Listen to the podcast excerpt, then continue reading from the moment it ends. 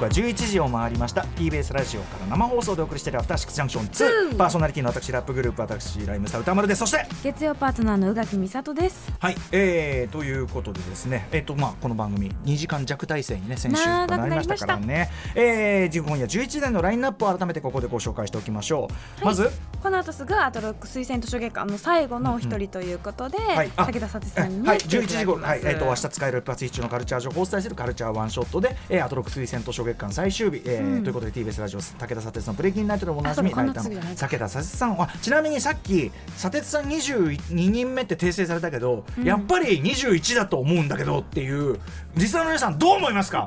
僕のカウントでは21だと思うんですけどどうでしょう？はいえー、ということまあまあえ22なの？1だろうと1だ本当に？でもホームページ見たら22だったって。あじゃああの人言ってまあまあいやいやちょっともういやその件どうでもいい。あの20はいはい。ということであの武田砂鉄さんです、えー、そして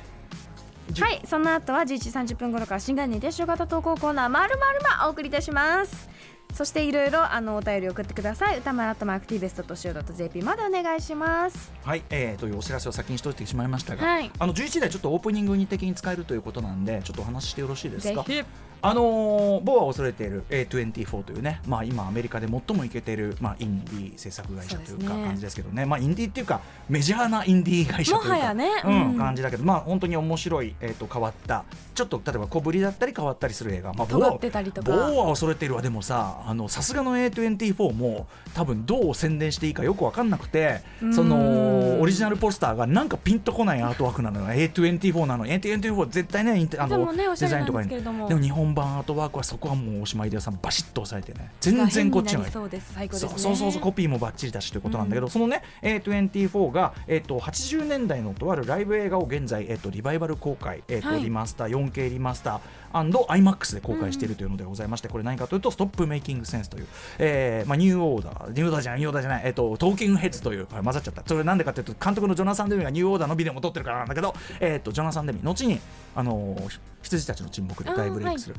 亡くなってしまいましたけどね、ジョナサン・デミの、えー、ある意味出世作というか、はいえーと、ライブ映画1984年かな、えーとライブ映画なんだけど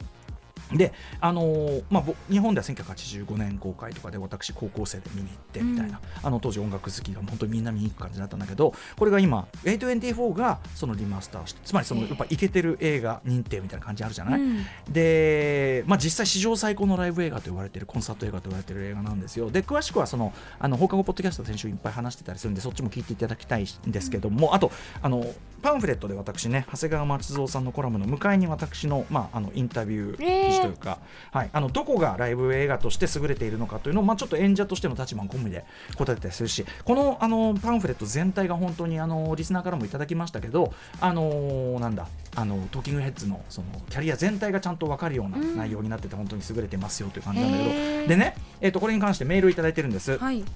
ラジオネームホットチョコレートさん。本日2月12日月曜日池袋のグランドシネマサンシャイン IMAX iMAX レーズ iMAX レーザー GT ですね、えー、ストップメイキングセンス 4K レストア版を見ました。先週の報告ポッドキャストを聞いて気になって見に行った次第です。ありがとうございます、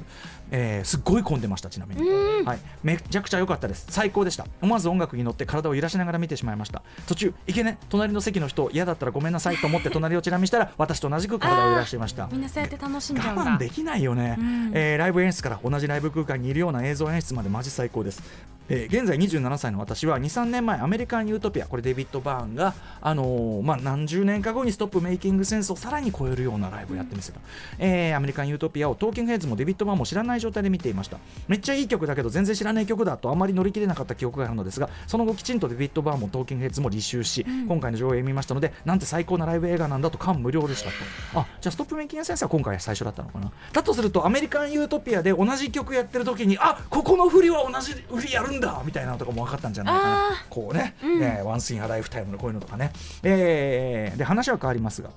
グランドシネマサンシャインのロビーで宇多丸さんっぽい人を見ました、えー、帽子をかぶった雰囲気がおそらく宇多丸さんだろうなと思ったのですがプライベートだろうから申し訳ないなというのともし人違いだったら怖いなここ池袋だし という理由で話しかけることなくやっぱりねウエストゲートパークのねやっぱ街ですから。カラーギャングかもしれんってこと、えー、その方はエレベーターの方向に行ってしまいました、うん、もしかしたら宇多丸さんも Stop Making Sense を見に来ていたのかな？それとも何の映画だろうと思い思わずメールしました、うん、それは私です。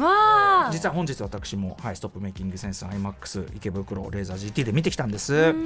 あのーでいかにそのすごいというかね得意な得意なという言い方をしていいかな。ちょっとね真似しようがないタイプの凄さでもあるんだけど、へーうん。うん。あのこ要するに真似しようとするともうあそれストップメイキングセンスじゃんになっちゃうっていうか、えー感じなんで本当にすごい作品なのはもちろんなんですが。今回 iMAX でやっぱその iMAX レーザー GT でグランドシネマサンシャインじゃない？まあもうとにかくでかいわけですよ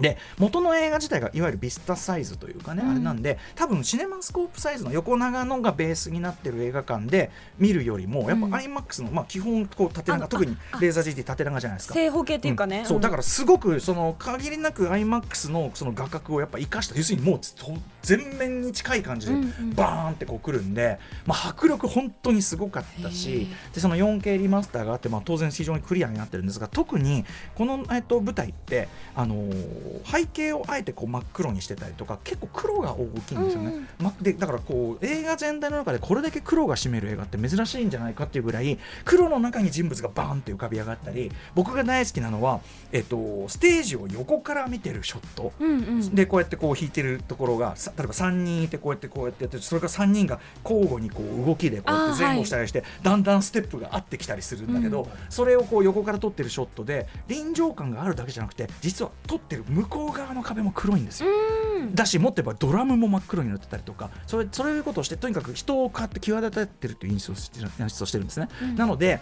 あのーやっぱり iMAX とかそういうこうバキッとちゃんと映像が出るところで黒がそうそう本当の黒がバシッと出るところで見た方が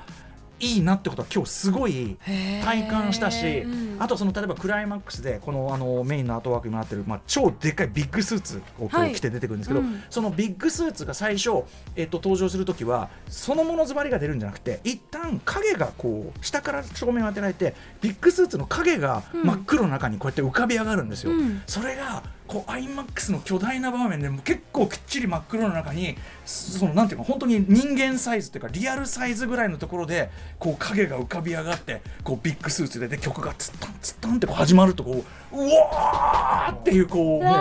うもう本当にめちゃくちゃ高揚感本当にその場にいる感じもっと言えば40年前に起こった素晴らしい何かの記録みたいな。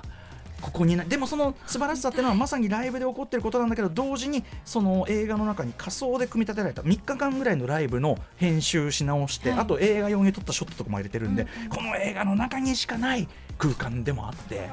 なんかね、まあ、久しぶりにそのスクリーンで見たのは本当久しぶりでしたけどこれは iMAX でやってるうちにちょっと騙されたと思ってぜひ行ってみて特にもうだんだん特に最初ね最初デビッド・バンが一人出てきてラジカセを置いて弾き語りで「最高キラー」って曲から始まってだんだん一人ずつ増えてってでいうで全員こう揃ってバーンってなる時とかのなんていうのもう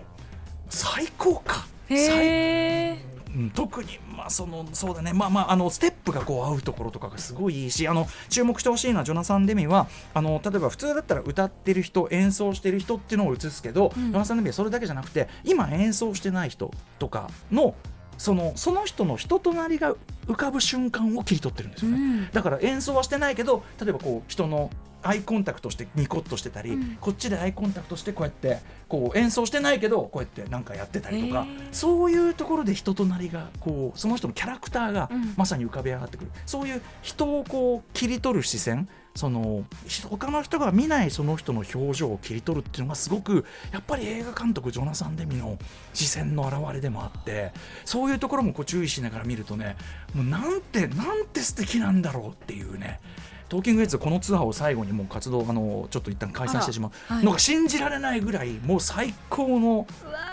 音楽ライブね。で、まあぶね、てめえが武道館やる前にこんなもう最高のライブ映画なんか見てハードル上がるかと思ったけどそうじゃなくてやっぱりあの僕も負けないように、ーうんうんうんあの僕の夜の武道館だってこういう夜になるかもしれないという気持ち盛り上げてですね見に行ってたんですなので、はい、あのまさにそれは私なんですけどもぜひ皆さんね、あのーまあ、池袋と言わずやっぱりちょっと IMAX 状態音もめちゃくちゃ当然いいですし、ははいいあの見ることをちょっとお勧めしたいかなと思ってる次第でございます。はいな感じですかね、じゃあね。見たいぜひね。はい。えーということで、ちょっとあの、アトロクあのこの後ね推薦図書月間の最,、うん最終日、まああの最終アンカーとして武田砂鉄さんはいお越しいただくわけなんですけど、えーそれが終わったこのポイントタイミングでアトロクブックフェア今年もやります2024のお知らせをしておきましょう。はいはいということで今年、えーっと推薦図書月間で一応23冊。今日のも含めてですか？23冊ですかね、えー紹介した本に加え推薦人ご自身の本や私歌丸や各パートナーの推薦図書、えーこの1年間でお送りした特,、えー特集関連の本や番組関連本など最大78冊。あの一番大きく開くところで78冊なのでそれだけありがとう。あの本屋さんに合わせてできるブックフェアになってますので、はい。えー昨年同様すべての本に推薦コメント入り特製ポップをつけますと。さらにそのポップには放送回のポッドキャストを選べる QR コードがついてますのわあ便で利。本屋に行ってその本を買ってひびちゃんなんかも本買ってその QR コードで読み込んでポッドキャストとかに飛んでそのそれを聞きながらその本の紹介を聞きながら、この放送のね、えー帰れるという。かでそこから読めるということになってはい。いですね。非常に便利機能となってます。そしてさらに店頭では本のリストが載った特製カラーリーフレットと番組特製しおり、えっと去年とデザインを一新しまして、えー今回また特製のやつを作ってます。欲しい。うん、めちゃくちゃ可愛いですよ、えーなおと推薦図書のセレクトやリーフレットしおり、えーのお渡し方法は書店さんごとに異なりますのでぜひご了承ください、えー本屋さんによって展開が違うのもアトロックブック屋の楽しみでございます。私大阪で3軒、えー歩いてはしごね。めちゃくちゃ楽しかった、えー開催は最速の店舗で来週2月19日月曜から長いところでは5月ぐらいまでやるかもよということなんですね、えーえーということで北は北海道南は九州沖縄まで全国のさまざまな本屋さんで順次展開していきますよと、えー参加書店とか各店の開開催スタート時に関してはですねアトロック2の放送内もしくは現在作成中の番組特設、えー番組ホームページの特設ページとかでねからがねあのチェックできるようにしますんで、はい。ぜひぜひ皆さんリスナーの皆さんお近くの本屋ないかなって探してみてください、はい。そしてさらに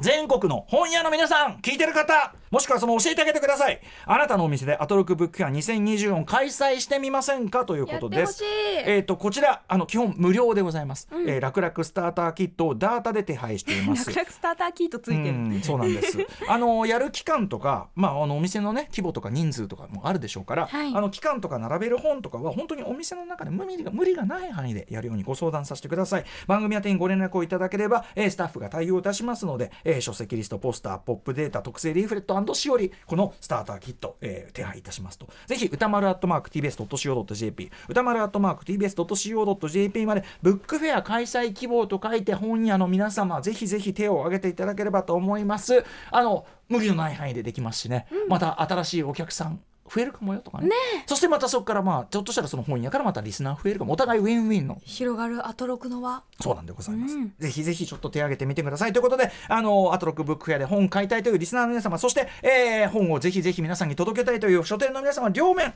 えーぜひあのホームページとか番組内でもいろいろ伝えますし番組公式 X でもお伝えしていきますのでぜひぜひちょっとチェックしてみてください。お願いしまアトすロックブックフェア2024のお知らせでございました。楽しみですねまたね。ずらり。楽しみ。あれ見るのがまたいいんですよね。ねはいことでございました。ということで、えーこの後はアトロック推薦図書月間2024、えー、トリを務めますライターの武田佐哲さんです。